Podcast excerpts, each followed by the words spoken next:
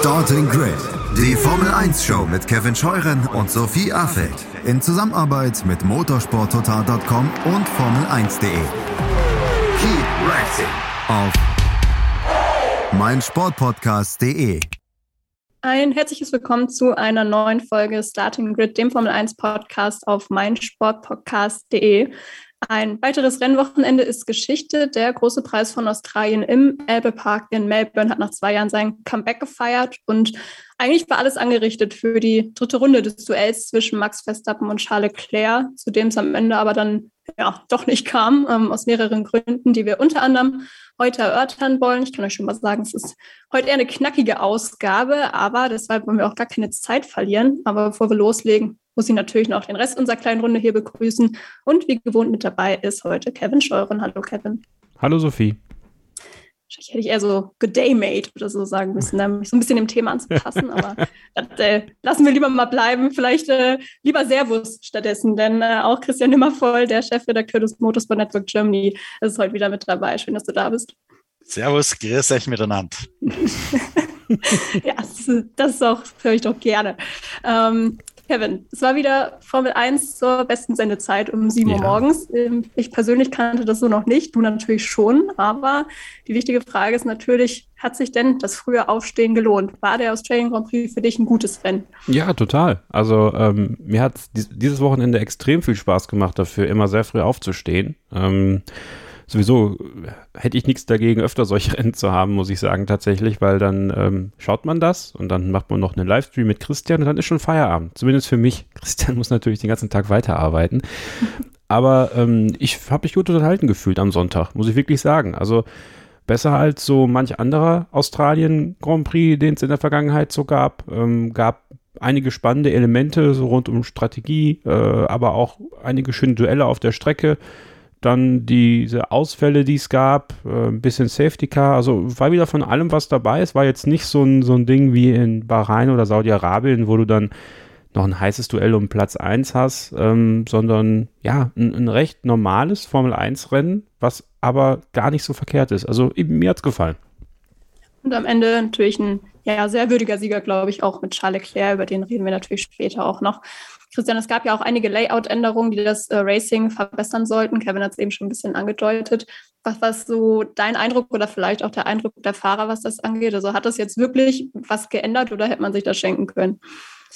Also das Gute ist, finde ich erstmal, dass es den Charakter der Strecke nicht maßgeblich verändert hat. Der ist ziemlich gleich geblieben. Man hat ja nicht äh, Kurven komplett eliminiert oder irgendwie verändert. Die Radien sind weitgehend gleich geblieben. Es ist nur alles ein bisschen flüssiger gemacht worden, äh, verbreitert, so dass das Tempo insgesamt ein bisschen höher ist.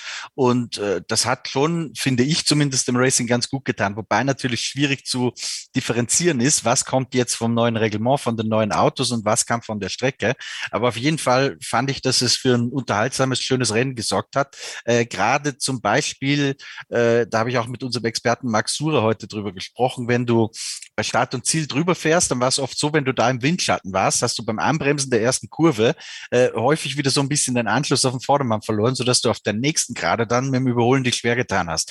Jetzt hat diese Kombination aus DRS, aus diese erste Kurvenpassage ein bisschen flüssiger machen, sodass du dann nicht den Ziehharmonika-Effekt so brutal hast, wie er in der Vergangenheit war. Das hat sich schon ganz positiv ausgewirkt, finde ich. Ähm, und in dem Sinn, negative Kommentare hätte ich jetzt keine groß wahrgenommen. Da war im Vorfeld ein bisschen Skepsis da von den Fahrern, aber im Nachhinein habe ich eigentlich keine Kritik gehört.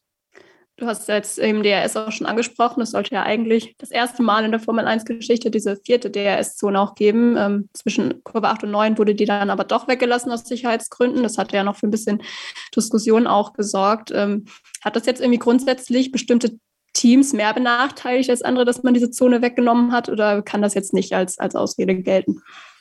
Ich glaube, das kann nicht als Ausrede gelten. Allerdings gab es am Samstag speziell tatsächlich ein paar Diskussionen drüber, weil die Änderung ganz, ganz kurzfristig vor der ersten oder vor der dritten eigentlich, also vor dem Abschlusstraining, äh, bekannt gegeben wurde. Das heißt, Teams, ähm, die vom Setup äh, sich ein bisschen äh, danach richten mussten, wir haben ja immer noch dieses Problem mit dem Porpoising, ja, ähm, die hat es vielleicht ein bisschen härter getroffen als andere. Aston Martin ist da möglicherweise ein Fall, ähm, weil wenn du Porpoising hast, also dieses berühmte Hoppeln, das ist ja immer dann am schlimmsten, äh, wenn du sehr viel Volllast fährst. Und von Kurve 8 durch diese Kombination 9-10 durch bis zur nächsten Kurve ging es ja eigentlich fast nonstop auf sehr hoher Geschwindigkeit durch. Ähm, und DRS spielt da deswegen eine Rolle, weil du natürlich, äh, wenn du den DRS-Flügel aufklappst, äh, die Last auf das Auto reduzierst, äh, die Aerodynamik und damit auch dieser Porpoising-Effekt ein bisschen reduziert wird. Diese Möglichkeit hat man denen weggenommen, ähm, die mit Porpoising am stärksten zu kämpfen hatten. Ähm, das ist theoretisch für die, die, die damit die größten Probleme hatten, ein kleiner Nachteil. Ich glaube, in der Praxis äh, war es aber jetzt nicht ein Riesending und, und äh, hat, glaube ich, alle ziemlich gleich getroffen. Ich glaube, ein Team, was das trotzdem gerne als Ausrede benutzt hätte, vielleicht ähm, ist Aston Martin. Tut mir ein bisschen leid, dass wir jetzt mit so einem Stimmungskiller hier in dem Podcast starten, aber Kevin, viele Gründe zur Freude haben die jetzt wirklich äh, wahrlich nicht geliefert am Wochenende oder konntest du da annähernd irgendwas Positives rausziehen? Ja, dass Lance Stroll das Rennen beendet hat, war mit Sicherheit positiv. Und äh, am Ende ist er, glaube ich, Zwölfter geworden, wenn ich hier meine Notizen richtig habe. Ja, das ist knapp an den Punkten vorbei. So kann man sich das schönreden, meiner Meinung nach. Jo, man muss dann ja die kleinen Feste feiern, ne? ja. wie das so ist dann momentan. Ja, also ähm. ich weiß nicht, also das ist grausam. Aston Martin ist einfach grausam. Ähm, es war ja auch das Comeback von Sebastian Vettel nach seiner Corona-Erkrankung. Ähm, ja, auch da ein schreckliches Comeback, muss man sagen. Jetzt natürlich die Frage, Christian, ne, woran hat es gelegen? Also ähm, hat Sebastian Vettel sich danach äh, selbst vielleicht noch zu geäußert, was da jetzt schiefgelaufen ist? Ja, die, die TV-Interviews hat man ja gehört. Darüber hinaus gab es keine größeren Medienrunden mehr mit ihm. Ähm, das war einfach, sorry für den Ausdruck, aber ein scheiß Wochenende. Ähm, mit einer grüne Gurke habe ich den Aston Martin ja mal genannt und dieser Eindruck verfestigt sich wirklich nach diesen drei Rennen. Also das Auto scheint schwierig zu fahren sein, weil wenn man sich anschaut, was mit Sebastian Vettel passiert ist äh, im freien Training, äh, im Qualifying, im Rennen zweimal gleich. Es war ja nicht der Ausfall ähm, das einzige, das er hat. Der war ja auch davor schon mal neben der der Strecke. Ähm, er hat im Nachhinein zwar gesagt, er überfährt es vielleicht auch ein bisschen, aber jetzt stellen wir uns mal vor, wie langsam die sind, wenn der es nicht zu überfahren probiert. Ja, also um Gottes Willen. Ähm, das Auto ist einfach echt langsam. Ähm, Sebastian Vettel muss man halt auch dazu sagen, äh, mit leider vorangestellt aus der deutschen Sicht, äh, hat jetzt auch nicht äh, sich übermäßig mit Ruhm bekleckert in Melbourne. Das wirkt dann auch für mich ein bisschen so, als würdest du es entweder mit der Brechstange probieren wollen oder vielleicht nicht mehr mit allerletzter Konzentration am Werk zu sein. Eins von beiden wird es wahrscheinlich sein oder auch eine Mischung aus beiden vielleicht sogar. Aber das ist echt so bitter, äh, wie Aston Martin in diese Saison gestartet ist. Und ich bin ja immer noch der Meinung, ähm, das hat in erster Linie damit zu tun, dass die halt nicht mehr den Mercedes so kopieren können, wie das früher möglich war. Und jetzt, wo sie es selbst machen müssen, merkt man halt, dass vielleicht da doch nicht so viel Substanz da ist. Oder dass es auch möglicherweise in der Entwicklung des Teams einfach ein bisschen in die falsche Richtung geht, sogar, obwohl da jetzt sehr viel mehr Geld da ist. Auf jeden Fall, das kann Sebastian Vettel so keinen Spaß machen. Ja, das äh, kann man, glaube ich, so sagen. Also wirklich ein sehr schwerer Start ins Jahr. Übrigens, ja ich, mhm. ich gebe mal ganz kurz ein bisschen Kritik an dich weiter, Christian, von unserem Hörer Ben. Ja, ben mhm. ist äh, ein bisschen sauer auf dich, weil du mit diesen Worten etwas suggerierst, was er gar nicht so sieht, dass da so viel kopiert worden ist. Und äh, du äh, unterstellst damit Aston Martin sogar noch vorher von Mercedes kopiert zu haben. Und er mag diese, wie hat er es genannt, diese ein, einseitige Meinungsmache nicht. Ähm, willst du was dazu sagen? Willst du eine äh, Stellungnahme abgeben? Ja, ja, du, erstens kann man ja unterschiedlicher Meinung sein, das ist ja kein Problem. Ich habe das Gefühl, dass diese Copygate-Geschichte damals, da ging es ja um die Bremsbelüftungen in erster Linie, ja. Ähm, wenn man, das hat ja niemand hat ja die Eier gehabt, sich hinzustellen und das mal in eine TV-Kamera reinzusagen. Aber es gab ganz viele Ingenieure, Teamchefs, die gesagt haben, das, was die uns erzählt haben mit diesem Reverse Engineering, das, damals war es ja noch ein Racing Point, ja, das war ja noch kein Aston Martin, aber es ist dann schon in dem Jahr die heutige Teamführung da reingekommen. Ähm, äh, da erzählt dir jeder oder die, alle, mit denen ich drüber gesprochen habe, zumindest die Ahnung davon haben, die haben alle gesagt, vergiss das, was, was uns die da für ein Märchen auftischen. Ja? Ähm, nachweisen konnte man es ihnen nicht. Jetzt kann ich das natürlich auch nicht nachweisen, aber mein Eindruck, und das ist jetzt nicht nur meine Perspektive als einer, der sich überhaupt nicht mit Formel 1 Technik auskennt, sondern die Meinung hat sich gebildet durch ganz viele Gespräche mit ganz vielen Leuten, die sich viel besser auskennen, ähm, ist halt, ich, oder lass es mich so sagen, ich zweifle ganz vorsichtig an der Geschichte, die man uns damals aufgetischt hat, dass man den Mercedes fotografiert hat und sich äh, angeschaut, ganz genau. Ähm, und dann hat man den in Reverse Engineering nachgebaut. Ich glaube tatsächlich, da ist ein bisschen mehr Know-how geflossen. Ähm, aber nachdem ich auch keine Belege dafür habe, ähm, muss man die Geschichte auch so stehen lassen und ich auch damit leben, äh, wenn Leute sagen, man macht damit nur Meinung und Stimmung klassischer Wort gegen Wort Fall wahrscheinlich so, letztendlich. Ja. Ähm, bleiben wir nochmal kurz bei Sebastian Vettel, Kevin. Ähm, der hat dann ja auch logischerweise nach seiner Corona-Erkrankung die ersten Medientermine wieder wahrgenommen am Wochenende. Auch die Kollegen von Sky haben da ein längeres Interview mit ihm geführt. Da ging es unter anderem um den Krieg in der Ukraine, aber eben auch nochmal ja, um Saudi-Arabien als Austragungsort. Und Sehr tolles Interview übrigens, wie ich finde. Ja, ja, finde ich auch. Und er hat dann nämlich auch nochmal betont darüber, was wir ja auch schon oft besprochen haben jetzt, dass natürlich das Geld der Grund ist, dass in Saudi-Arabien gefahren wird. Er hat eigentlich ausgesprochen, was eh alle wissen, aber immerhin. Und er hat dann eben auch den Vorschlag gemacht, dass man doch anstelle der Formel 1 dieses Geld einfach einsetzen könnte, um die Situation vor Ort zu verbessern, Kevin. Ich meine, das gilt jetzt wahrscheinlich nicht nur für Saudi-Arabien, wo man das machen könnte, aber so grundsätzlich wäre das für dich ein, für die Formel 1 ein guter Weg? Ja, die Formel 1 sollte generell so eine Art Pool aufmachen, wo man an jedem Ort, an dem man fährt, äh, vielleicht eine Institution unterstützt oder sowas. Das muss ja kein Land sein, wo Menschenrechte verletzt werden, sondern in jedem Land, wo man fährt, gibt es ja die Möglichkeit, was zu bewegen und gibt es die Möglichkeit zu helfen. Also das sollte man, wenn man es macht, und ich finde den Vorschlag total nobel und sehr, sehr gut auch. Und da merkt man einfach, dass Sebastian Vettel eben diese drei Ecken weiterdenken kann als der Otto-Normal-Formel-1-Fahrer dann auch auszuweiten auf den gesamten Kalender nicht so verkehrt. Also so eine Art Solidarfonds einzurichten, wo ein Teil der Einnahmen reingeht, den man dann in jedem Land so ein bisschen versucht, in, in vielleicht in Projekte für Kinder, für, für für schwächere Familien, für Frauen, was auch immer gerade sehr akut ist, auch in den Ländern zu investieren und da was zu bewegen, was zu helfen, in Schulen, in, in karitativen Einrichtungen. Also das, das würde mir gefallen. Und das wäre, finde ich, auch ein schöner Schritt der Formel 1, da ähm, ja, allen irgendwo was zurückzugeben, äh, da wo sie dann fahren. Das würde sicherlich finanziell jetzt auch nicht allzu sehr wehtun. Um, an der Stelle auch nochmal einen kleinen Lesetipp. Ähm, Maria Reier, ich glaube, Christian, du kennst sie auch ganz gut. Ich meine, es ist eine ehemalige Kollegin von dir auch vom Motorsport total gekommen. Sie ist noch eine Kollegin. Immer noch, ja, okay. Sie ist, sie ist nur gerade in Bildungsgrenzen. Liebe Grüße, Maria, falls du uns ja. zuhörst. Ja, ich glaube, sie ist sogar auch später im Jahr nochmal hier zu Gast im Podcast. Ja. Ähm, jedenfalls, ähm, genau, vor Österreich meinst du, Kevin? Genau, Gott, ne? vor Spielberg wird Maria hier in den Podcast kommen. Genau, da freuen wir uns sehr drüber. Und ähm, die hat auf ihrem Blog, Maries kleine Welt heißt, der auch vor rein, einen sehr schönen Kommentar geschrieben, wie ich finde, zu diesem ganzen Thema Saudi-Arabien nochmal und warum man das nicht einfach so ähm, als Business as usual, also dass man da nicht einfach wieder zu übergehen sollte. Deshalb ja, soll das hier auch nochmal kurz angesprochen sein. Also lest da gerne rein. Ähm, wollen wir nochmal ganz kurz bei Aston Martin bleiben, weil es gab ja auch diesen wirklich sehr unnötigen Crash zwischen Nicolas Latifi und Lance Stroll am Samstag. Ähm, gut, wobei man aus deutscher Sicht vielleicht fast noch eine Lanze mal wieder für Lance brechen muss, ja, weil durch diesen Crash und die rote Flagge konnte immerhin Sebastian Vettel noch eine Qualifying-Runde fahren. Ähm, gut, was das gebracht hatte, lässt sich auch drüber streiten, aber generell war dieser Vorfall natürlich komplett überflüssig. Ähm, Kevin, ist das jetzt wieder so ein Anlass, auch die Pay-Driver-Diskussion aufzumachen oder wäre das jetzt unfair an der Stelle? Hm, ja, das, das ist halt so eine Diskussion, die man bei so Fahrern wie Stroll und Latifi immer irgendwo führen kann, ja. Also weil halt solche Sachen des Öfteren passieren. Ich glaube, man muss sich einfach äh, darin, darin üben, sich damit abzufinden, dass Stroll halt da ist, dass Latifi da ist, äh, weil deren Väter viel Geld investieren in die Teams. Dem, dem einen gehört das Team, der andere hat sehr viel investiert in das Team und so, so bewegt sich dieser Kreis nun mal irgendwie und das wird ja auch nicht besser. Also, dass, ähm, dass, dass die Söhne reicher Väter da bessere Möglichkeiten haben zu fahren, das, das ist hinlänglich bekannt.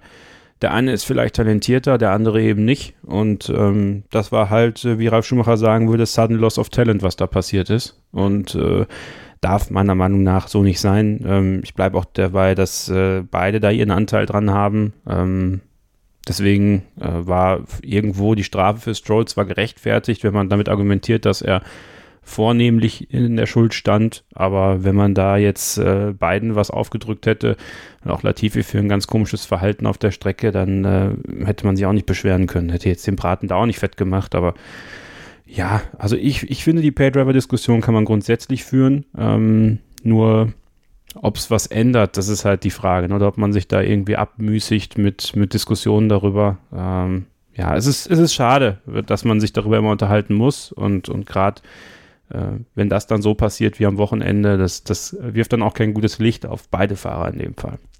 Ja, also Nicolas Latifi hat definitiv auch nicht glänzt. Ähm, durchaus geschimmert zumindest, würde ich sagen, hat allerdings sein Teamkollege, nämlich Alex Albin, der ist vom Platz 20 in die Punkte gefahren mit Hilfe eines ja, XXL Overcuts, kann man sozusagen sagen. Ähm, er ist in der allerletzten Runde dann für einen frischen Satz die fünf Reifen an die Box gekommen, hat am Ende dann Platz 10 geholt. Mit Blick auf die bisherige Saison schon ein kleines Erfolgserlebnis für Williams, oder Christian?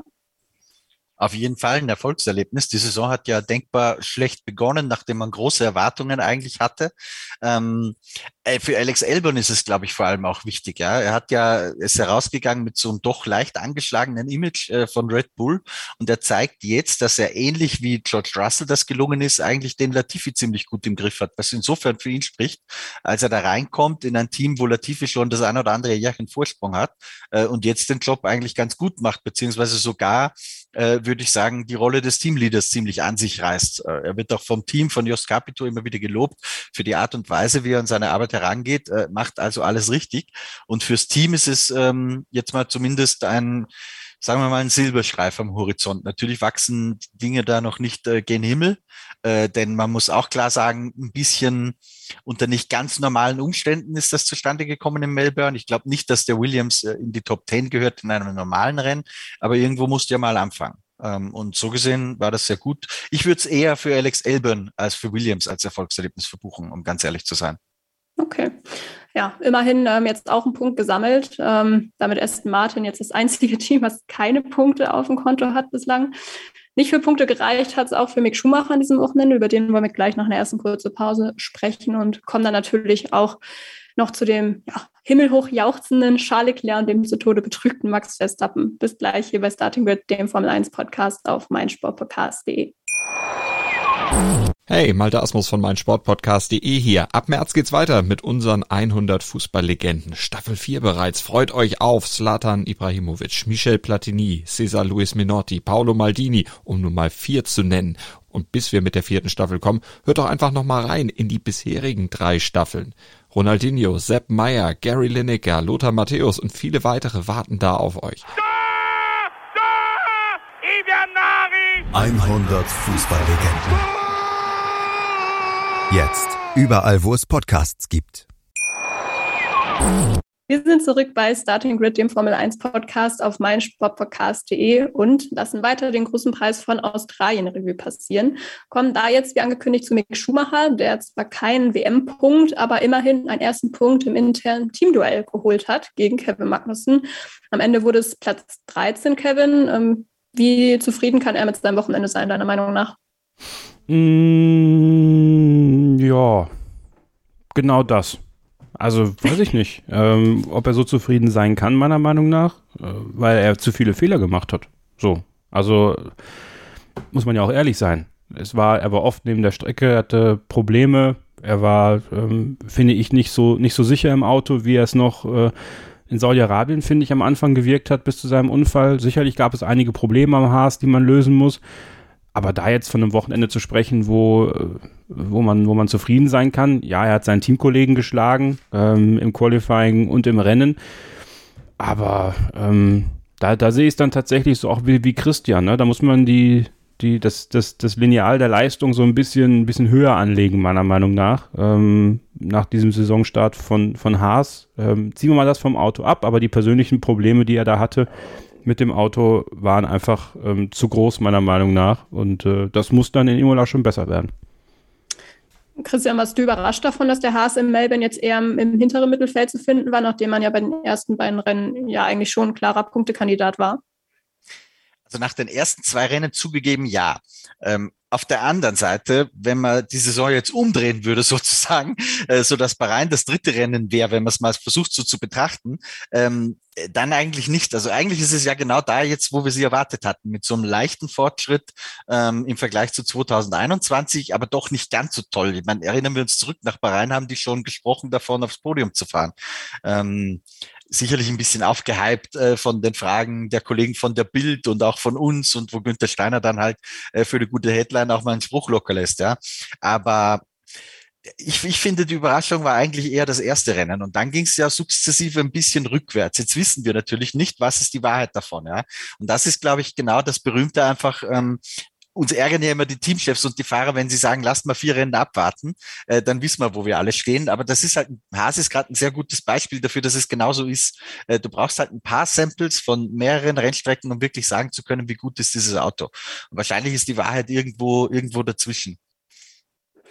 Hm, er hat ja auch, äh, wenn wir noch kurz im Teamduell nochmal zurückkommen, äh, ja auch im Interview, ich glaube nach dem Qualifying war es schon gesagt, dass er da eigentlich äh, nicht so viel drauf gibt, dass er Kevin Magnussen da geschlagen hat. Christian, äh, kaufst du ihm das ab? Ist ihm das wirklich egal, auch gerade nach der Kritik, die es ja doch ein bisschen gehagelt hat nach den ersten beiden Wochen? Ach, also ich glaube, dass Mick irgendwie so ein Typ ist, der all diese Stehsätze, die man, die man irgendwie so immer hört in der Formel 1. Ah, mit dem Team muss es vorangehen und ihr wisst schon, was ich meine. Ich glaube, dass er irgendwie das so lange gehört hat, dass es teilweise tatsächlich selbst glaubt. Ähm, von daher vielleicht, aber sein Onkel Ralf hat es ja bei Sky auf den Punkt gebracht. Der Teamkollege ist natürlich der, der wichtigste Messwert, den du hast für dich selbst, vor allem dann, wenn du nicht um Siege fährst. Und von daher glaube ich, dass das ehrlich gesagt Schwachsinn ist, was Mick da gesagt hat. Du musst dich natürlich am Teamkollegen orientieren, das ist ganz, ganz wichtig. Und da, das habe ich auch schon ein paar Mal besprochen, muss er Magnussen auch wegputzen. Anders geht's nicht das ansprichst du mit diesen Sprüchen. Vielleicht sollten wir mal einen Mick Schumacher Bingo machen. Vielleicht hätten wir da Spaß machen. Ja. Mit dem ich habe viel gelernt. Ich glaube, das, äh, da müssen wir uns mal was überlegen eigentlich. Damit hast du im, im Endeffekt recht. Ja. das stimmt ähm, ja, also muss man, denke ich, abwarten, auch wie das in den nächsten Wochen dann aussieht. Also Melbourne ist ja auch nicht unbedingt immer so eine Referenzstrecke, ähm, ja, was dann die Zukunft angeht. Es gab ja auch Gerüchte, ne, dass Ferrari Haas befohlen hat, den Motor runterzudrehen, weil die zu gut waren. Aber das würde ich jetzt mal als Quatsch abstempeln. Es sei denn, Christian, du weißt da irgendwie mehr. Aber ansonsten äh, ja, nutze ich dieses Gerücht jetzt mal, um einfach galant zum nächsten Thema überzuleiten. Denn wir kommen jetzt nämlich zu der Scuderia Ferrari, die wirklich ein Feuerwerk gebrannt haben in Australien leistungstechnisch, zumindest mit Charles Leclerc, der das Rennen gewonnen hat vor Sergio Perez und George Russell. Und er hat eben nicht nur den Sieg geholt, sondern auch den Grand Slam aus Rennsieg, schnellster Runde, Pole Position und der Führung in allen Rennrunden. Also Kevin Charles Leclerc, der scheint momentan wirklich schwer zu stoppen zu sein. Ja, es ist äh, richtig krass, was der abliefert und er schafft es sogar, äh, wenn er einen Fehler macht, aktuell keine Plätze zu verlieren. Ja, also dieser Restart ähm, in Runde 27, wo er doch, glaube ich, kurz davor war, die Führung mal zu verlieren.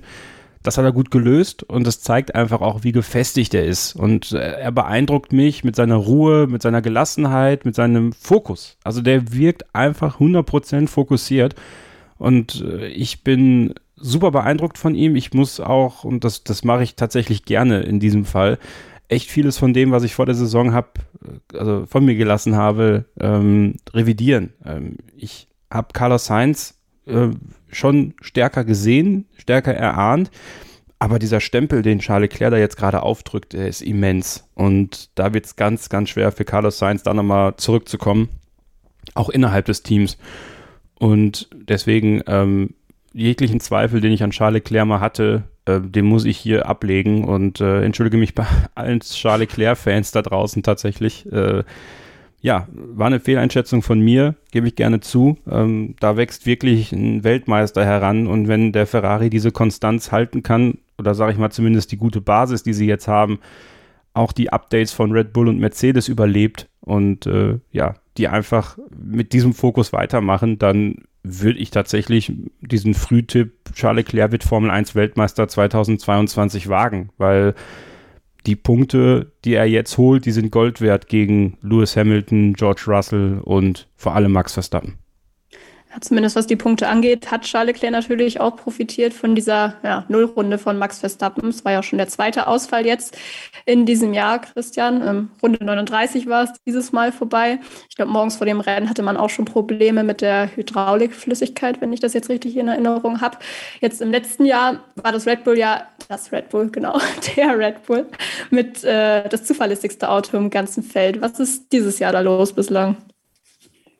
Glaube, dass es möglicherweise ein bisschen noch die Nachwehen sind vom WM-Kampf 2021, weil es kann meines Erachtens nach kein Zufall sein, dass die zwei Teams, die da bis zum Schluss involviert waren, nämlich Mercedes und Red Bull, äh, so ein bisschen Schwierigkeiten haben aktuell. Das ist Probleme auf sehr hohem Niveau, ja, das muss man dazu sagen. Bei beiden, selbst Mercedes ist ja ähm, dritte Kraft ungefähr.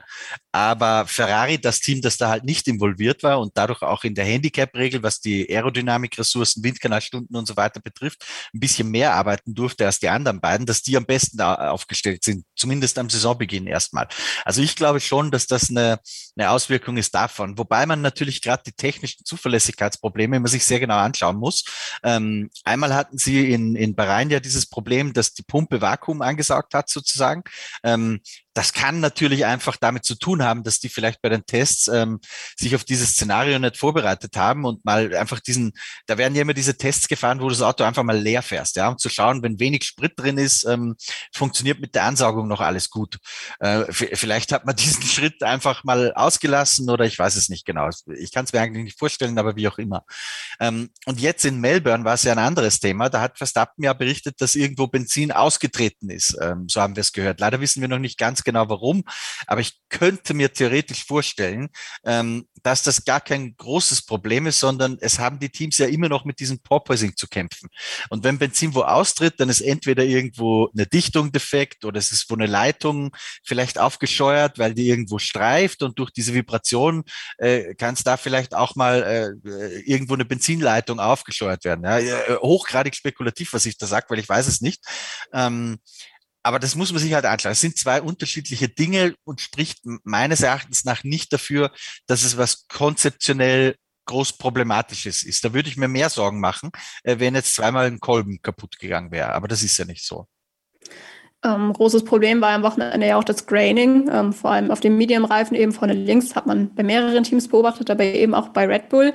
Bei Ferrari war das irgendwie gar kein Thema. Wieso hatte man da ähm, ja bei Red Bull so viel mehr Probleme mit? Meinst du mich jetzt? Ja, ja, Christian, sorry, wenn du das weißt. Nee, nicht konkret, aber ich kann mich nur ein bisschen wiederholen. Ich glaube, dass Ferrari einfach ein bisschen Trouble, besser im Troubleshooting schon war beim Tests und von, von Anfang an mehr Zeit in dieses Projekt stecken konnten. Deswegen stehen die besser da. Also das glaube ich schon. Weil das Auto, der Ferrari ist halt so, Helmut Marko hat das auch schon gesagt, den, den stellst du hin, jetzt unabhängig auch von Zuverlässigkeit und so, aber den stellst du hin und der funktioniert. Also ich glaube einfach, dass die einen Schritt weiter sind. Die haben einfach ein paar Wochen Vorsprung, ist mein Eindruck. Ja, und ich glaube, dass der, dass, dass die Basis, die sie haben, einfach sehr viel ausbalancierter ist als der Red Bull. Also der Red Bull ist schon sehr aggressiv gebaut, meiner Meinung nach. Und auch der Mercedes, ich meine, da haben wir noch gar nichts gesehen, was wirklich, glaube ich, ein Fingerzeig dafür ist, was dieses Auto wirklich leisten kann. Und der Ferrari, den haben sie einfach ganz klug gebaut. Und ich glaube, das war auch der Plan, weil die genau wussten, dass Red Bull und Mercedes mit aggressiveren Modellen kommen. Und wir haben ja, einige haben ja über den Ferrari gelacht vorher, ja, diese Badewannenform. Und äh, es wirkt alles ein bisschen, bisschen anders als bei den anderen. Da kann das schnell sein. Ich glaube, das ist vor allem einfach, es ist für, für alles da, was dabei. Und, und das Downforce-Paket, was sie fahren, das ist natürlich etwas, da verlierst du Höchstgeschwindigkeit, kannst aber dafür in den Kurven mehr leisten und äh, da vielleicht auch mit weniger Reifenabrieb, als es bei Red Bull zum Beispiel der Fall ist. Plus, ich glaube, dass Charles Leclerc wirklich sehr, sehr gut mit den Reifen arbeiten kann. Carlos Sainz übrigens auch. Also der ist da wirklich gut drin. Nur der hat gerade mit sich selber zu kämpfen. Und diese Mischung macht es, glaube ich, bei Ferrari gerade so erfolgreich. Und das ist halt die Frage. Bleibt das so, auch wenn Red Bull und Mercedes ihre Updates bringen? Und wenn ja, dann muss man wirklich sagen, Chapeau Ferrari, weil dann haben sie das geschafft, was sie die letzten Jahre einfach auch irgendwo ein Stück weit verpasst haben, nämlich aerodynamisch genau das Auto zu liefern, was äh, den großen Erfolg bringt. Und ähm, ja, ich weiß, sie hatten es in den letzten Jahren immer so auf Platz 3 geschafft. Da war es natürlich auch irgendwie das, de, ähm, das Motorenproblem, sage ich mal. Aber wenn sie jetzt dieses perfekte Paket haben, was jetzt gerade einfach gut läuft und es bleibt so, dann ähm, wird dieser Vorsprung sie noch ein bisschen weitertragen. Ja, sprichst du schon an. Also ich habe vorhin schon gesagt, Melbourne ist jetzt nicht unbedingt eine Referenz. Ähm, Christian, muss man dann vielleicht diese sehr gute Leistung von Ferrari und die für Red Bull-Verhältnisse eher schwache Leistung vielleicht ein bisschen relativieren? Oder befürchtest du auch, dass sich Red Bull tatsächlich mehr ein bisschen fast in Richtung Mercedes als in Richtung Ferrari orientieren muss die nächsten Wochen? Ich kann mir schon vorstellen, dass Melbourne ein bisschen Ausreißer war. Das war es ja in der Vergangenheit auch ganz oft. Ja, äh, selten war Melbourne ein repräsentatives Rennen für den Rest der Saison. Erinnern wir uns zurück, da hat äh, Kimi Räikkönen im Lotus mal einen Saisonauftakt gewonnen. Also ich glaube, Melbourne muss man mit Vorsicht genießen und es kommt noch was dazu.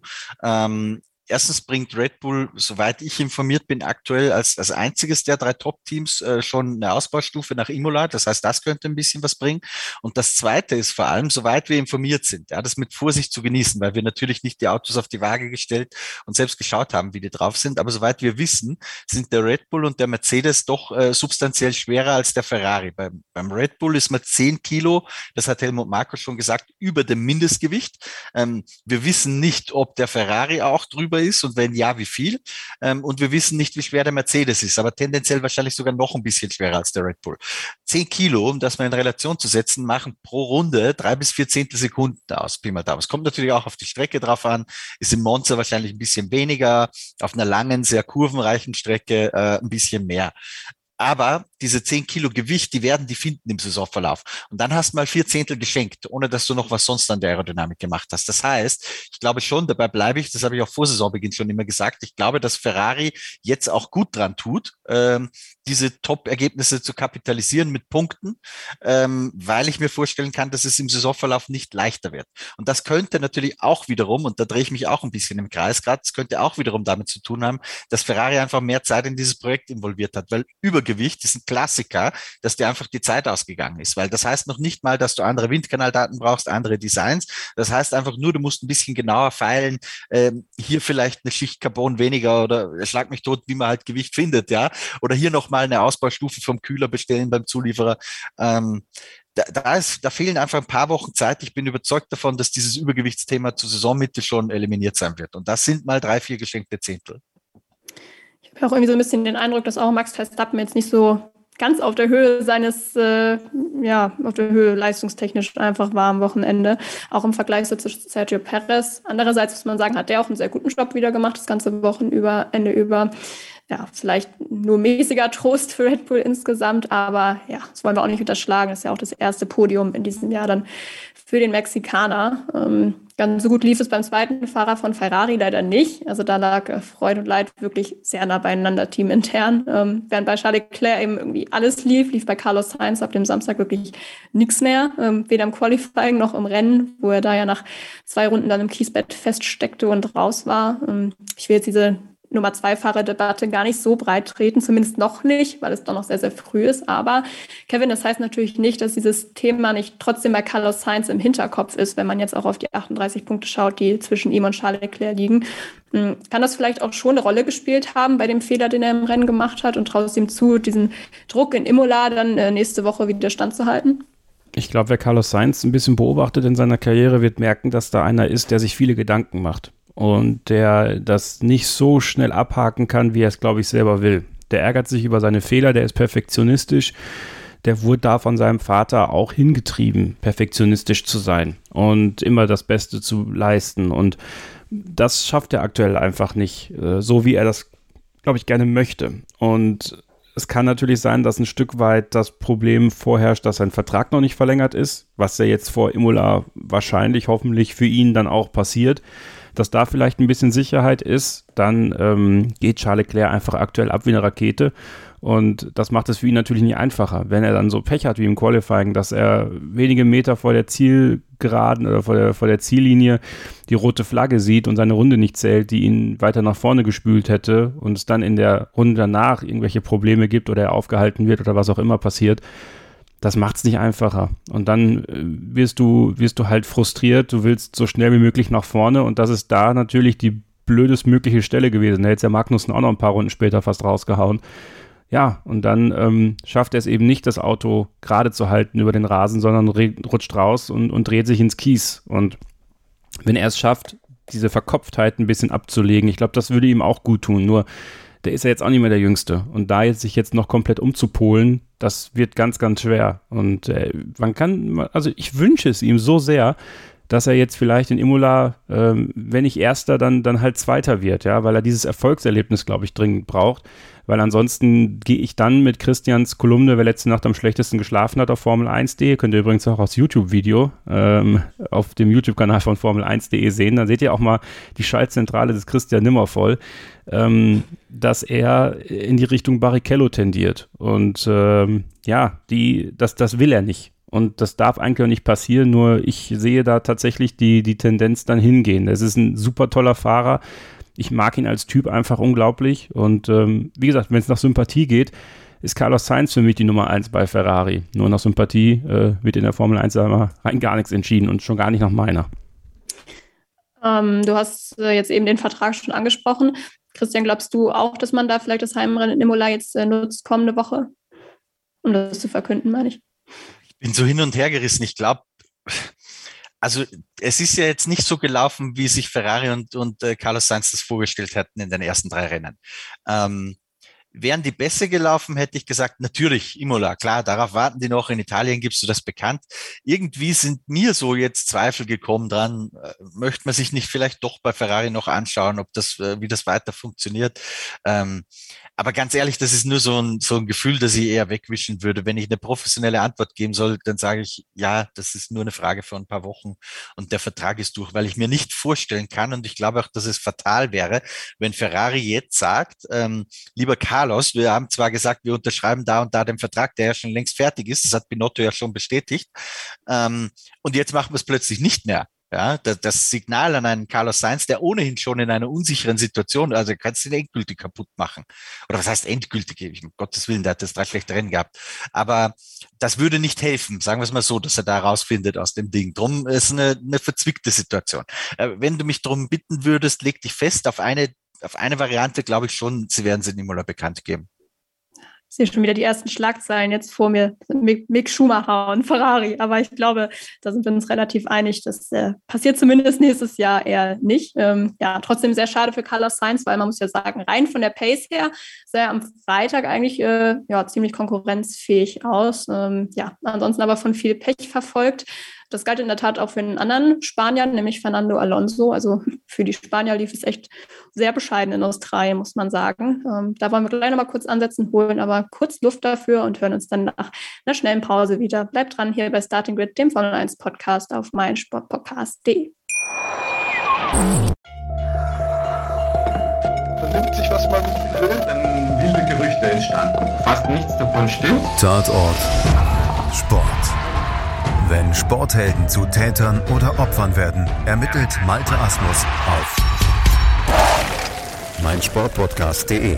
Folge dem True Crime Podcast, denn manchmal ist Sport tatsächlich Mord.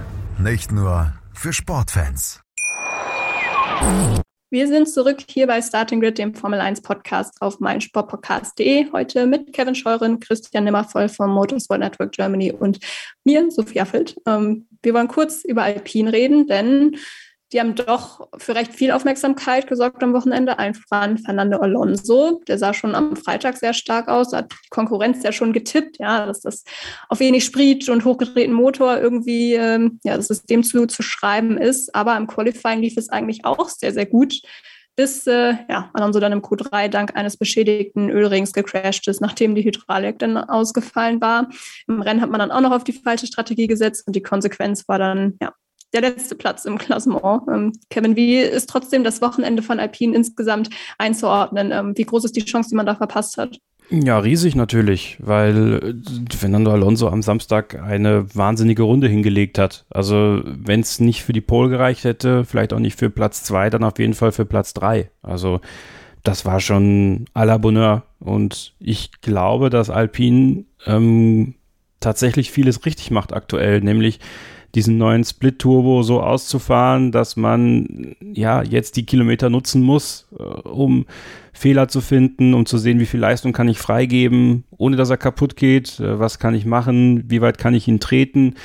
Und dann müssen sie halt im Saisonverlauf, weil dann nun mal die Motorenstrafen kommen werden und die, die, die Startplatzstrafen irgendwie in der Lage sein, das Ganze so konstant umzudrehen, dass man ja relativ gut dabei ist. Dann wiederum frage ich mich natürlich, wie wichtig wäre das überhaupt gut dabei zu sein, weil man natürlich ähm, ab einem gewissen Zeitpunkt ja wieder dann die ähm, ja, diese Tabelle aufgemacht wird, wer mehr Zeit im Windkanal bekommt, das natürlich auch wiederum positiv für die ist. Und wie Christian immer so gerne sagt, ist denen ja auch egal an, ob sie Dritter oder Vierter sind. Und wenn sie Fünfter wären, mein Gott, dann kriegen sie halt ein bisschen mehr, mehr Zeit im Windkanal, nehmen sie sicherlich auch. Also es passiert einiges richtig Gutes bei Alpine. Nur ist es natürlich schade, dass dann die Belohnung nicht da ist, gerade für Fernando Alonso. Für Esteban Ocon hat es immerhin zu Platz 7 gereicht. Das heißt, da ist man zumindest in den Punkten. Nur es wäre halt mehr drin gewesen. Und äh, ein bisschen erschreckend war, wie sehr der gelbe Reifen eingebrochen ist bei Alonso. Der ist ja danach nochmal an die Box gegangen, nachdem er den Reifenwechsel gemacht hat. Sicherlich etwas, wo man ähm, schauen muss, woran, woran hat das da gelegen und, und wie prävalent werden diese Probleme dann auch bei anderen Rennen sein in den nächsten Wochen und Monaten. Aber insgesamt, glaube ich, kann man da durchaus mit zufrieden sein mit dem Australien-Gastspiel und ja, sich durchaus auch ärgern, dass da nicht mehr bei rumgekommen ist, weil äh, verdient hätten sie es alle mal. Ja, gerade eben auch für Fernando Alonso. Also Esteban Ocon, finde ich, hing ein bisschen hinterher ähm, das ganze Wochenende, aber insgesamt ähm, sah es doch schon recht vielversprechend aus. Ähm, Christian, hast du was aus dem Alpinlager gehört? Lag das jetzt auch eher an der Strecke oder hat man das Auto auch wirklich verbessern können? Wie optimistisch ist man da jetzt auch für die nächsten Rennen? Äh, schon optimistisch, denn Ottmar Safnauer hat auch, glaube ich, nochmal fallen gelassen. Ich hoffe, ich bringe da jetzt nichts durcheinander, aber ich glaube, dass die auch für Imola schon ein Update bringen. Äh, Alonso war ja, wie Kevin schon gesagt hat, super optimistisch. Ähm, was mich nur ein bisschen irritiert, war der doch zumindest von der Rundenzeit in den Trainings und bis zum Qualifying hin relativ eklatante Unterschied zwischen den beiden Fahrern. Jetzt halte ich Alonso eh grundsätzlich für schneller als Ocon, aber es ist halt irgendwie nicht ähm, deckungsgleich mit dem, was wir im vergangenen Jahr gesehen haben. Also da war der Abstand ein bisschen zu groß. Ich weiß aber nicht, äh, muss ich leider zugeben, ob das jetzt an Ocon lag oder ob die ein unterschiedliches Setup gefahren sind. Zumindest ein anderes Problem, dass Ocon irgendwie mit irgendwas gekämpft hätte, wäre mir zumindest nicht bekannt. Gut, das hätte ich dich sonst auch noch gefragt, aber dann hast du sie ja schon beantwortet. Hm. Trotzdem, äh, ja, insgesamt dann durchwachsenes Wochenende, weil die Pace war eigentlich da, aber man konnte es halt nicht so ganz in Punkte ummünzen. Aber ich glaube, insgesamt kann man schon mitnehmen, dass man auch schon auf dem Niveau mit Mercedes kämpfen konnte zumindest. Und ähm, die haben natürlich auch immer noch den Anspruch, in den Titelkampf einzugreifen. Also Mercedes, nicht äh, Alpine, das wäre dann wahrscheinlich noch ein bisschen weit gedacht. Aber Mercedes tut gerade auch wirklich alles, ja, was in ihrer Macht steht und haben in Melbourne auch am meisten Punkte von allen Teams mitgenommen. Ähm, war das äh, ein zufriedenstellendes Wochenende für die Silberpfeile, Kevin, jetzt für die Situation, in der sie sich gerade befinden? Ja, auf jeden Fall. Also ich glaube, die sind richtig zufrieden damit und das ist im Grunde genommen diese große Unbekannte aktuell. Und ich lese das auch immer wieder in unseren Gruppen Starting Grid F1 Fans bei Facebook und Starting Grid Fans bei Telegram. Viele, viele, viele von euch sind der Meinung, dass Mercedes noch den größten Sprung machen kann. Und äh, Christian auch. Also er hat das, glaube ich, in einem Livestream am, am Sonntag oder sowas gesagt, auf eine Userfrage, auf eine Zuschauerfrage von einem Kanalmitglied auf dem YouTube-Kanal von Formel1.de, dass ähm, wenn sie jetzt diese Punkte sammeln und das, also wenn man mal auf die Konstrukteurswertung schaut, die sind 39 Punkte hinter Ferrari auf Platz 2 und haben äh, 10 Punkte Vorsprung vor Red Bull, die auf Platz 3 liegen. So, die nehmen jetzt in Eichhörnchen-Taktik das mit, was mitzunehmen ist. Und wenn dann mal jemand ausfällt, sind die plötzlich da. Also es hätte ja nur gereicht, wenn äh, zum Beispiel Perez noch ausgefallen wäre, dann wären einfach Russell und Hamilton auf dem Podium gelandet. Und äh, das ist vielleicht etwas, was Mercedes Hoffnung machen kann, ist, dass sie trotz der Probleme immer noch so stark sind, dass sie in diesem Konzert so weit mitfahren, dass der, die Schlagdistanz zwar nicht ganz so effizient da ist, aber wenn dann die Entwicklungsschritte stimmen, dass die plötzlich wieder voll mit dabei sind. Das äh, macht es so unglaublich spannend bei Mercedes und ich glaube, das ist eben auch der Faktor Ruhe, den dann Russell und Hamilton ausstrahlen in den Interviews. Toto Wolf ist meiner Meinung nach schon ein bisschen bissiger und äh, ja, ähm, es ist so ein bisschen typisch Toto Wolf, ne? vielleicht auch ein bisschen, bisschen drüber an manchen Stellen, aber ähm, der ist durchaus besorgter, dass es, dass es äh, länger dauern wird, während ich glaube, die Fahrer echt das Vertrauen haben in dieses Team und das ist ganz, ganz wichtig. Und wenn das so weitergeht für die, wie gesagt, dann sind die in einer guten Position, wenn sich dann die Chance bietet, dann auch zuzuschlagen. Bleiben wir doch kurz da. Was glaubst du denn, wie viel tragen George Russell und Lewis Hamilton gerade zu diesen kleinen Erfolgen des Teams bei? Also das ist jetzt gerade schon die Ruhe auch angesprochen, aber auch leistungstechnisch ähm, war das durchaus sehr ordentlich am Wochenende, oder? Ja, absolut. Also George Russell, finde ich, kommt mit dem Auto besser klar als Lewis Hamilton und ähm, das ist positiv, weil das stärkt natürlich erstmal seine Rolle als Neuling im Team, der ja so gar nicht ist. Ja, der ist jetzt keine Rennen gefahren für Mercedes, aber der ist so in der Entwicklung involviert gewesen. Also der kennt die Leute da und der weiß, wie er mit denen arbeiten muss. Und das ist ein totaler Profi, neben dem, dass er ein richtig toller Rennfahrer ist. Und Lewis Hamilton macht gerade genau das Richtige, stellt sich wirklich sehr in den Dienst der Mannschaft. Es gab ja auch ein Foto, was die beiden zusammen gepostet haben im äh, Gym.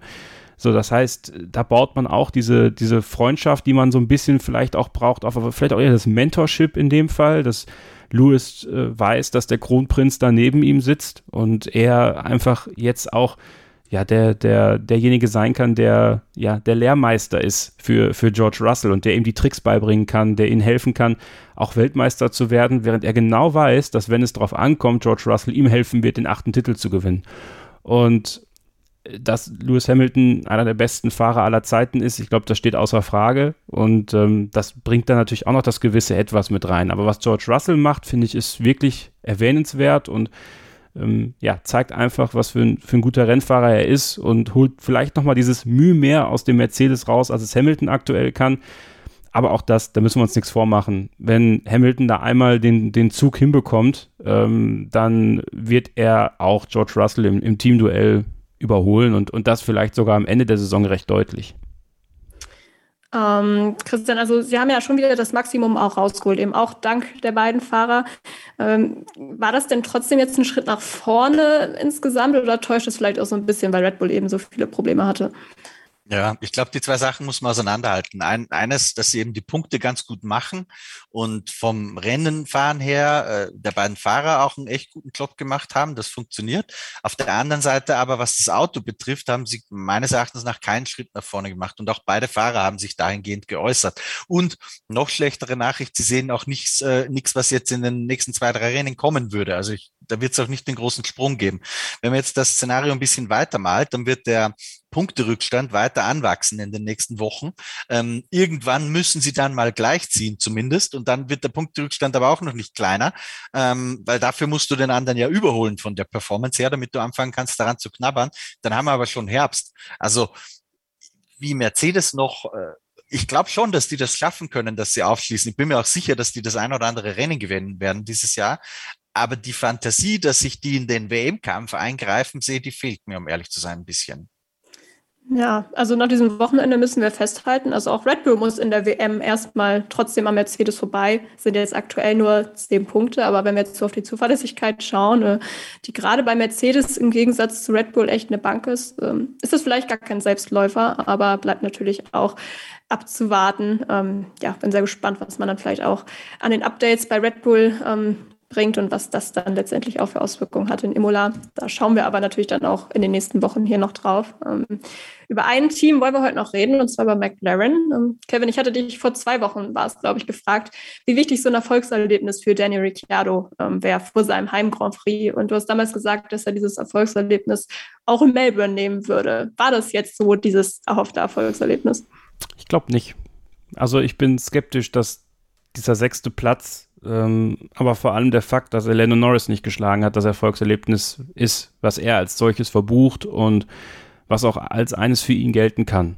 Ja, insgesamt kann das Ergebnis als Erfolgserlebnis für McLaren gewertet werden, denn Fünfter und Sechster zu sein hinter Ferrari, Red Bull und Mercedes ist sicherlich genau da, wo sie sich sehen.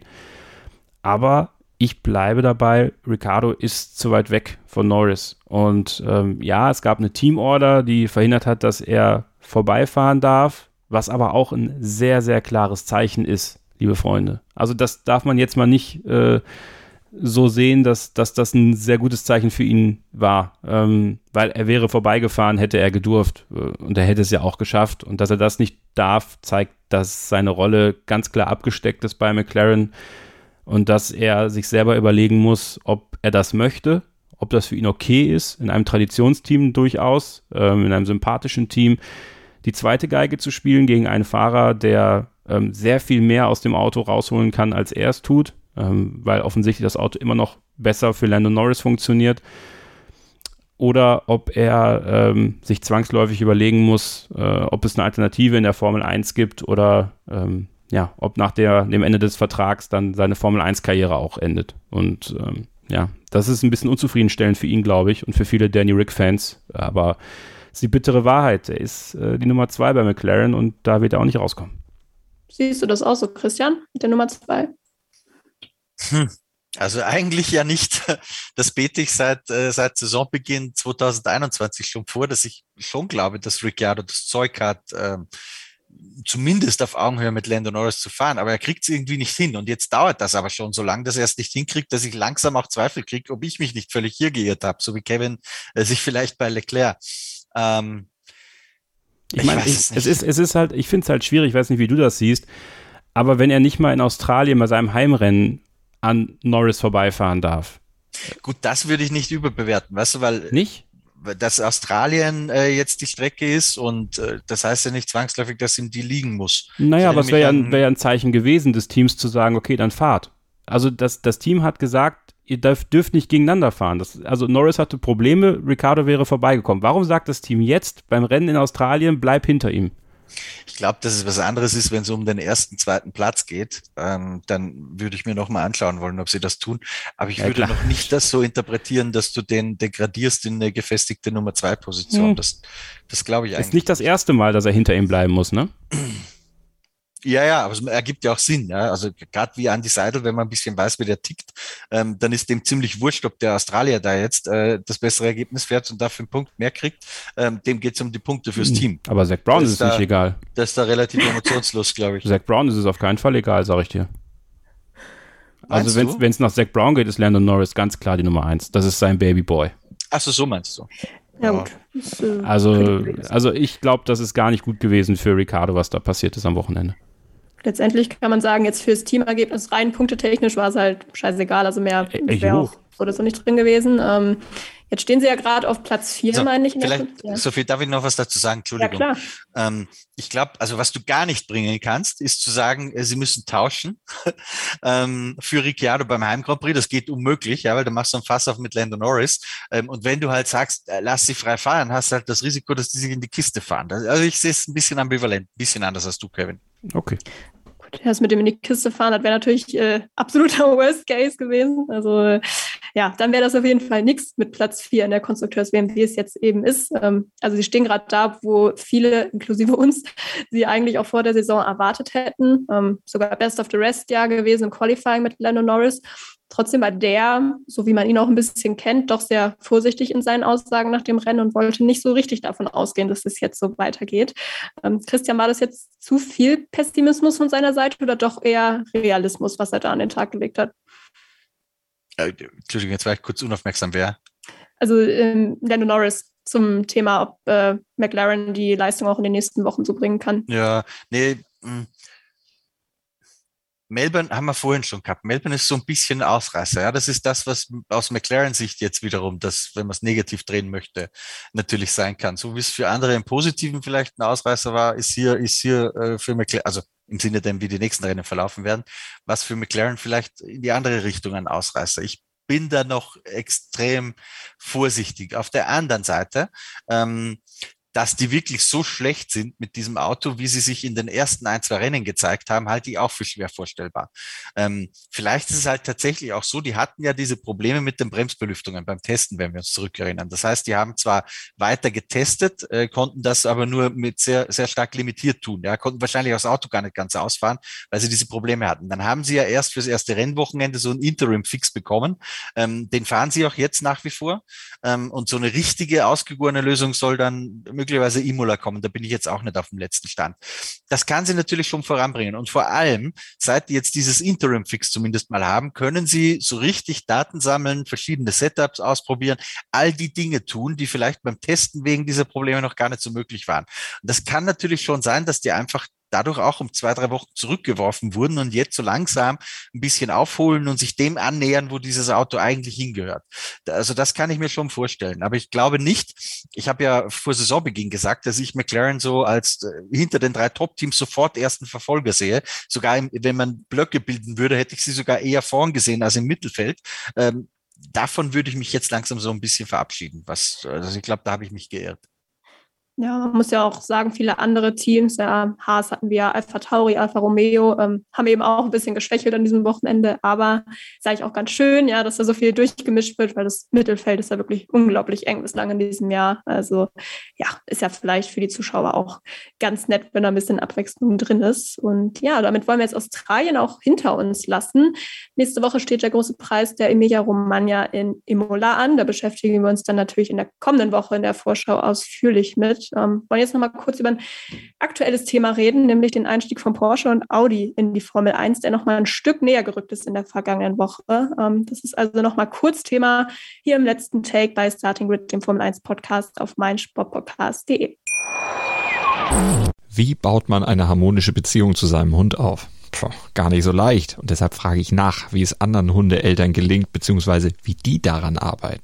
Bei Iswas Dog reden wir dann drüber. Alle 14 Tage neu mit mir, Malte Asmus und unserer Expertin für eine harmonische Mensch-Hund-Beziehung, Melanie Lippisch. Iswas Dog mit Malte Asmus. Überall, wo es Podcasts gibt. Ein letztes Mal zurück für heute bei Starting Grid, dem Formel 1 Podcast auf meinsportpodcast.de.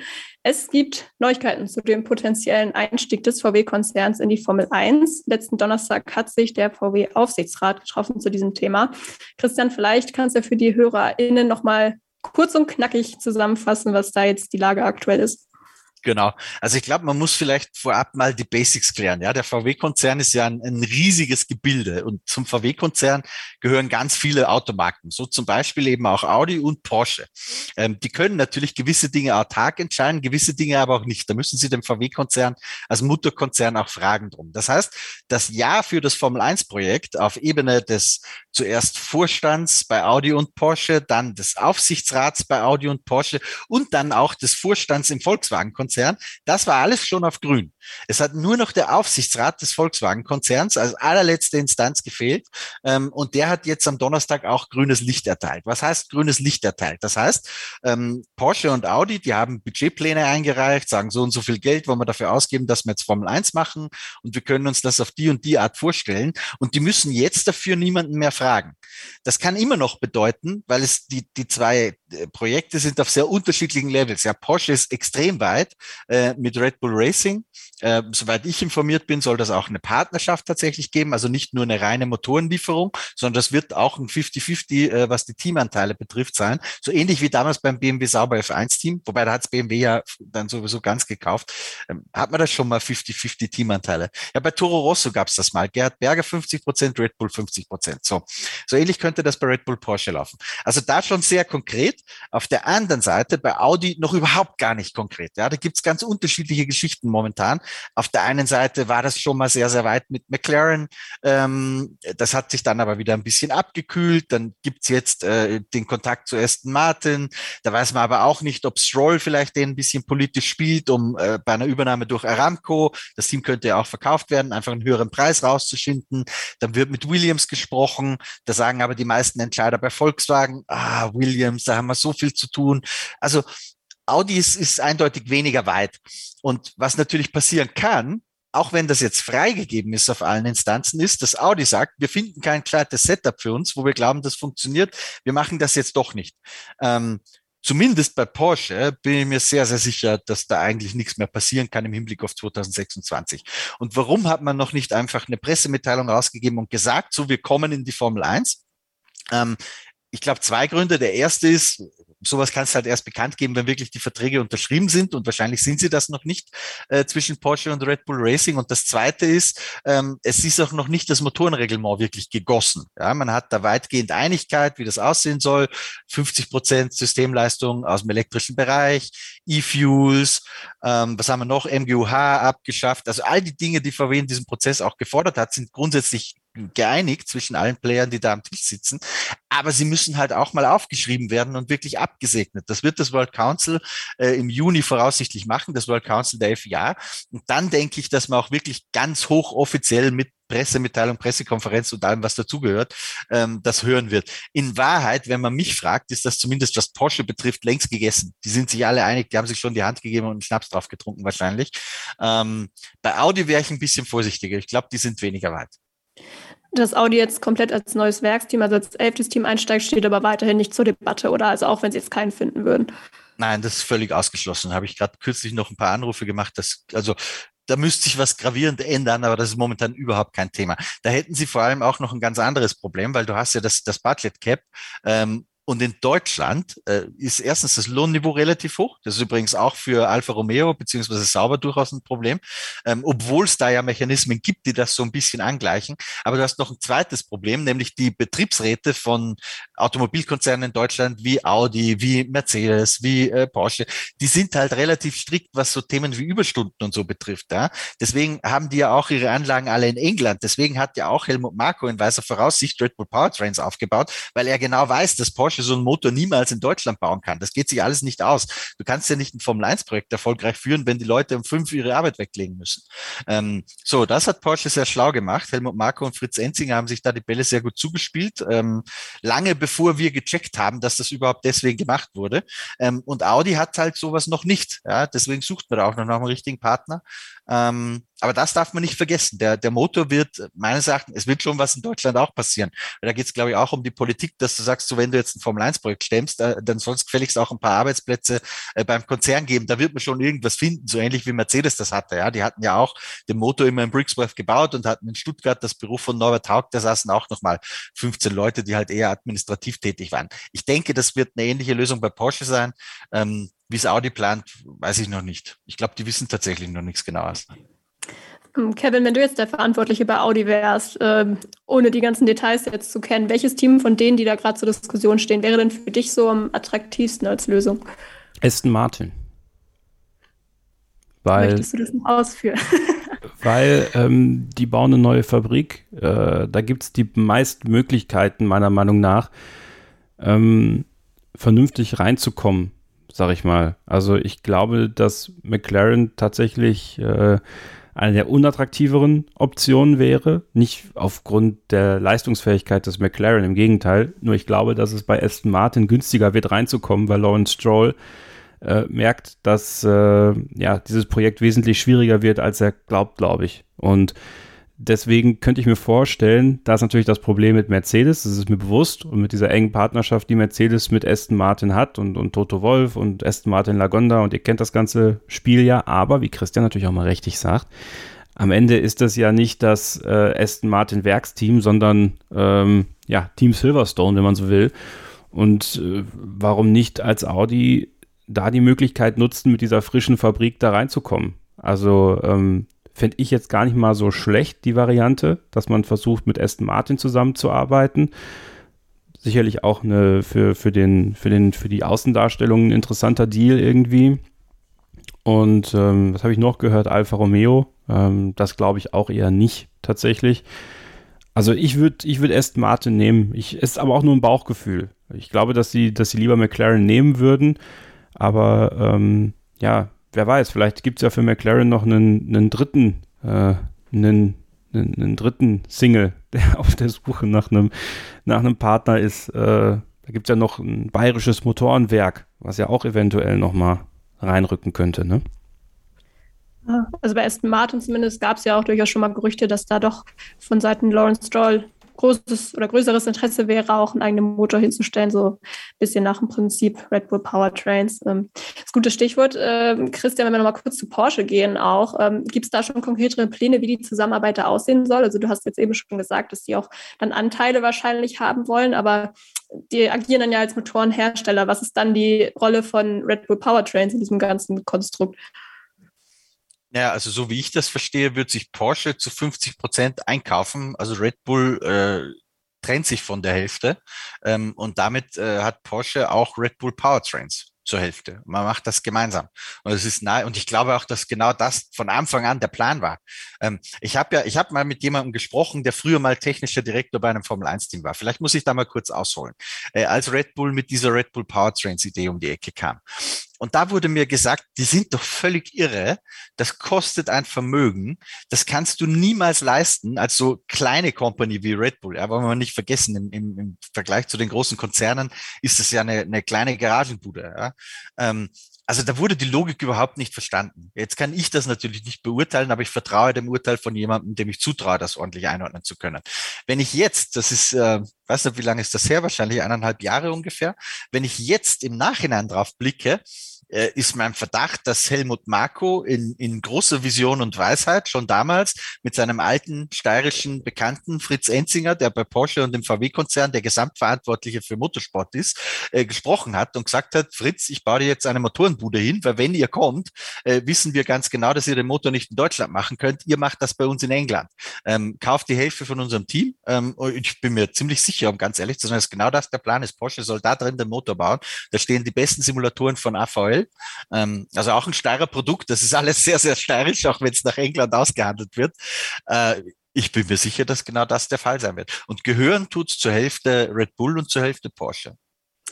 Ich hatte nur gefragt, weil ich irgendwie auch gelesen hatte, ich weiß aber ehrlicherweise auch gar nicht mehr wo, dass ähm, Red Bull Powertrain sich dann vielleicht um den Verbrennungsmotor kümmert und ne, äh, Porsche dann irgendwie um den Rest. Aber gut, ich meine, das ist auch alles noch ein paar Jährchen hin. Ne? Das ist jetzt auch keine weltbewegende Frage jetzt. Ja, aber, aber, aber ich, da, da darf man sich jetzt auch nicht ganz verschätzen, weil das, was 2026 passiert im Antriebsbereich, da musst du jetzt anfangen.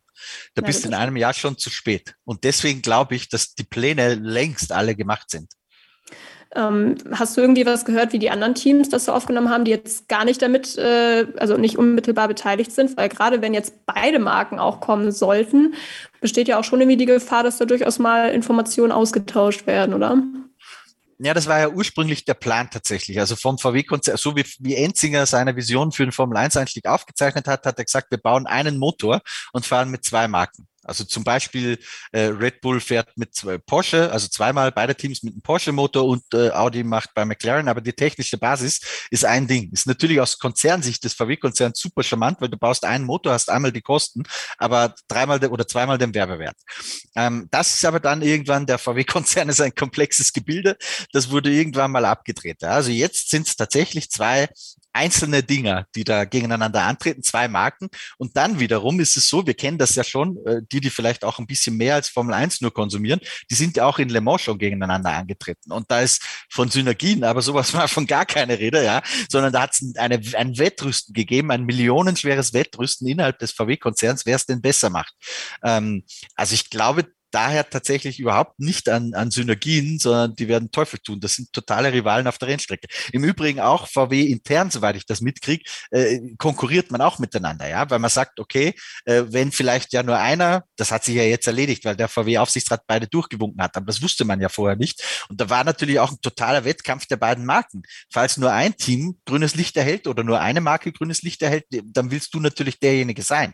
Also ich glaube, da, da, da darf man nicht, ähm, nicht meinen, dass Porsche und Audi gemeinsame Sache machen. Genau das Gegenteil ist der Fall.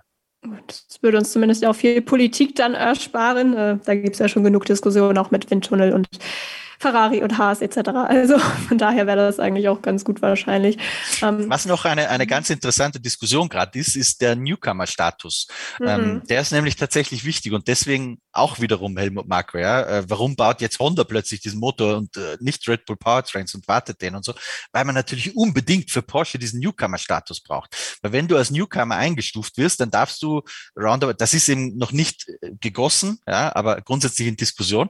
Äh, so ein Newcomer darf halt dann äh, 20 Millionen, glaube ich, auf zwei oder drei Jahre verteilt mehr investieren als die anderen Hersteller, weil auch beim Motor und beim Antrieb soll ja ein Budget Cap kommen dann mit diesem neuen Reglement. Ähm, und das ist natürlich eminent wichtig äh, für, für Porsche, für Audi, für wen auch immer, für jeden Hersteller, der neu reinkommt, dass du diesen Newcomer-Status kriegst. Und es wäre fatal, äh, wenn Porsche diesen Newcomer-Status nicht kriegen würde, weil Red Bull Powertrains nicht mehr als Newcomer eingestuft wird. Das ist auch noch so ein Politikum, was da gerade hinter den Kulissen diskutiert wird, weil natürlich ähm, Ferrari, Mercedes und wie sie alle heißen, sagen werden, äh, liebe Freunde von Porsche, ihr könnt uns mal äh, hier nicht für dumm verkaufen, mit Red Bull Powertrains seid ihr eh schon längst dabei, ihr seid keine Newcomer mehr. Ja, da geht es dann nämlich wieder los mit der Politik. Ähm, Kevin, es sind ja zwei Marken mit großer Strahlkraft, denke ich, kann man schon so sagen. Glaubst du, dass dieser Einstieg in die Formel 1 auch das Interesse in Deutschland nochmal steigern könnte oder ist es dem Otto-Normalverbraucher scheißegal, welche Marken da jetzt mitfahren? Ich glaube, das hängt ein bisschen davon ab, wie die Medien das dann spielen. Ähm, um das Interesse zu wecken, ist sicherlich nicht verkehrt, dass mit Audi und Porsche mal zwei Marken dann reinkommen, die grundsätzlich ein bisschen ein anderes Standing. Also ich glaube nach wie vor, dass Mercedes also untergründig psychologisch ein anderes Standing beim Otto Normalverbraucher in Deutschland hat, als es Porsche oder Audi hat. Und ich glaube, das kann schon einen Unterschied machen. Und gerade Porsche ist, glaube ich, ein, ein, riesiger Treiber in Deutschland. Und wenn die und ich weiß, ich korrigiere mich, Christian, aber ähm, irgendwann wird Red Bull Racing, wenn das gut läuft, die anderen 50 Prozent oder einen größeren Anteil auch noch an Porsche verkaufen. Dann haben wir ein Porsche Werksteam in der Formel 1, weil ähm, irgendwann ist äh, Dietrich Mateschitz nicht mehr, Dr. Mark wird auch nicht jünger und da muss man ja irgendwo einen Nachfolgeplan haben. Und äh, du sagst es ja immer wieder, die Formel 1 oder Formel 1 Teams sind ein sehr wertvolles Gut. Ähm, so, ein Porsche Werksteam in der Formel 1, äh, vielleicht auch mit einem talentierten deutschen Fahrer irgendwann nochmal. mal das sehe ich schon als sehr äh, ja, Publicity-treibend in Deutschland. Und das könnte die Chancen auf den Deutschland Grand Prix vielleicht stärken, äh, vielleicht auch nicht. Das hängt ja natürlich auch von den Strecken ab und von dem, von dem Willen, da das Geld zu investieren. Aber natürlich macht es was aus, wenn du weißt, du fährst ein, ein Rennen am Nürburgring oder am Hockenheimring und es fahren da Audis und Porsches und vielleicht auch noch Mercedes mit. Ja, also dann, dann haben wir da schon ein sehr breites deutsches Spektrum. Und wenn dann die Medien noch gut mitarbeiten, dann kann man da, glaube ich, schon ein gewisses Feuer für die Formel 1 plus eventuell den Mick Schumacher-Hype nochmal haben. Wir werden das natürlich weiter beobachten, ähm, wenn sich da noch mehr entwickelt. Christian also, hat es vorhin gesagt, ja. Äh, Christian, äh, wie siehst du das denn mit den Chancen, dass, dass äh, Porsche auch zum Werksteam werden kann dann? Ich weiß es nicht. Äh, ich glaube auch nicht, dass es ganz aktuell unmittelbarer Plan ist, aber was schon alle Beteiligten wissen, die da am Tisch sitzen, ist, Helmut Marko ist 78 und Dietrich Mateschitz 77 oder so, ja. Ähm, und ob auch der Sohn von Dietrich Mateschitz mag, ob der dann auch Lust hat, ein Formel-1-Team zu machen in 20 Jahren, ich glaube schon, wenn sich die Formel 1 weiter so entwickelt, wie sie das jetzt gerade tut, aber dafür gibt es ja auch keine Garantien. Und wo ich dir auf jeden Fall recht geben würde, einen Partner wie Porsche zu haben mit einer 50% Beteiligung ist auf jeden Fall ein Exit-Szenario. Also weil dann kannst du sagen und wahrscheinlich auch guten Gewissens, ähm, weil du das Team in einigermaßen vernünftigen Händen weißt und nicht bei einem indischen Milliardär, über den es dann irgendwann mal Netflix-Dokus gibt, ja, ähm, da hast du, glaube ich, ein gutes Gefühl, wenn du einen Partner wie Porsche an Bord hast. Wie würdest du das mit dem Deutschland Grand Prix sehen? Glaubst du auch, dass dir die Chancen eventuell steigen würden? Mach den Leuten mal ein bisschen Hoffnung vielleicht. Mm, schwierig. Also, äh, wo, wo ich mitgeben würde, ist, Porsche hat schon eine große Strahlkraft. Wahrscheinlich überhaupt die größte Strahlkraft aller deutschen Automobilhersteller, glaube ich. Ähm, und noch dazu ist es halt neu. Ja, Mercedes hat auch eine große Strahlkraft. Und wenn Mercedes jetzt 20 Jahre nicht Formel 1 macht und zurückkommt, wird es auch ein bisschen Boom drum geben. Ähm, Porsche, das kann schon was ausrichten. Wie Kevin sagt, wenn du ein Szenario findest, äh, ein Porsche und dann ein junges Talent, das irgendwie zum ersten Mal Weltmeister wird, da bin ich mir sicher, dass du Hockenheim oder Nürburgring auch wieder ausverkaufen kannst. Wenn jetzt nur ein Red Bull Porsche mit Max Verstappen, gut, da kommen die Holländer, ähm, sagen wir mal so, die nächsten, es ist fünf Jahre weg oder vier Jahre noch, warten wir mal ab, was da noch alles passiert. Machen wir uns ja. nichts vor, wir wollen das Team sehen, Red Bull Porsche mit Max Verstappen und Pascal Wehrlein, der als Porsche-Werksfahrer gerade in der Formel E unterwegs ist. Das ist das Dream Team, Freunde. Es ist das reine Dream Team. Weißt du, was ein Dream Team wäre aus deutscher Sicht? Du hast einen Werks-Porsche und drin China Schumacher. China, wie kommst du jetzt auf, keiner mehr. Wie kommst naja, du jetzt Frau in der Formel 1 wäre was Neues, oder? Aber China ist halt wahrscheinlich schon ein bisschen zu alt für eine Rennfahrerkarriere. Hat, so, hat Sophia Flörsch Verbindung zu Porsche? Wahrscheinlich nicht. Dann hilft auch das nicht. Dann hilft auch das nicht. Am Ende wird übrigens, wird, am Ende wird natürlich André Lotterer die klare Nummer zwei neben Max Verstappen. Ist ja ganz klar. Gehen wir vielleicht einen Schritt nach dem anderen. Wir warten jetzt erstmal auf das Motorenreglement. Christian hat es schon gesagt, im Juni soll das wohl abgesegnet werden. Vielleicht zieht es so sich auch Wie, wie sieht es denn bei dir aus? Ja. Gehst du ja. mal Kart fahren? Ich habe schon gesagt, ich war einmal im Urlaub Kart fahren und ähm, ich habe es, glaube ich, schon mal erwähnt, ja, hätte es da blaue Flaggen gegeben, dann hätte ich die durchgängig gesehen. Also ich glaube, das, äh, ja, das äh, wird leider nichts mehr. Aber ähm, sag niemals nie. Ähm, ich glaube, das ist ein guter Zeitpunkt, um dieses Thema auch abzuhaken. Ähm, äh, ja, das heißt, für heute soll es das gewesen sein. Und äh, mir bleibt es wie immer nur noch Danke zu sagen. Auch an dich, Christian, dass du auch heute wieder mit dabei warst und deinen ja, eigentlich freien Tag hier für uns geopfert hast. Hat Spaß gemacht. ja, auf den Seiten des Motorsport Network Germanys bekommt ihr natürlich auch immer alle aktuellen News auch in der Zwischenzeit bis zum Rennen Imola, auf das wir dann nächste Woche auch hier vorausschauen, wie angekündigt. Ähm, dann wird Kevin auch wieder moderieren und an den sage ich natürlich auch vielen Dank für heute. Bitte gerne. Und das ging jetzt gar nicht, Kevin. Hast du Christian gefragt, ob das okay ist? Das ist, das ist hier vollkommen normal. Wir sind ein billiger Podcast. Wir klauen von allen und nehmen für Keep uns selbst. racing, keep racing. Lanze für Lance. Schneiden wir Ähm, raus. Nee, das war, das war natürlich drin. Gut, Ja, was für eine ähm, Shitshow Ich glaube, hier. es ist, es ist wirklich Zeit, äh, Tschüss zu sagen. Wir hören uns nächste Woche wieder. Bis dahin lasst uns gerne Bewertungen da auf Spotify, ähm, Apple Podcast. Ihr kennt es ja. Auf Social Media könnt ihr uns auch gerne folgen. Und ähm, ja, ich sage es jetzt noch. Last but not least auch nochmal. Keep racing. Starting Grid, die Formel 1 Show mit Kevin Scheuren und Sophie Affeld in Zusammenarbeit mit motorsporttotal.com und Formel1.de. Keep racing auf meinsportpodcast.de.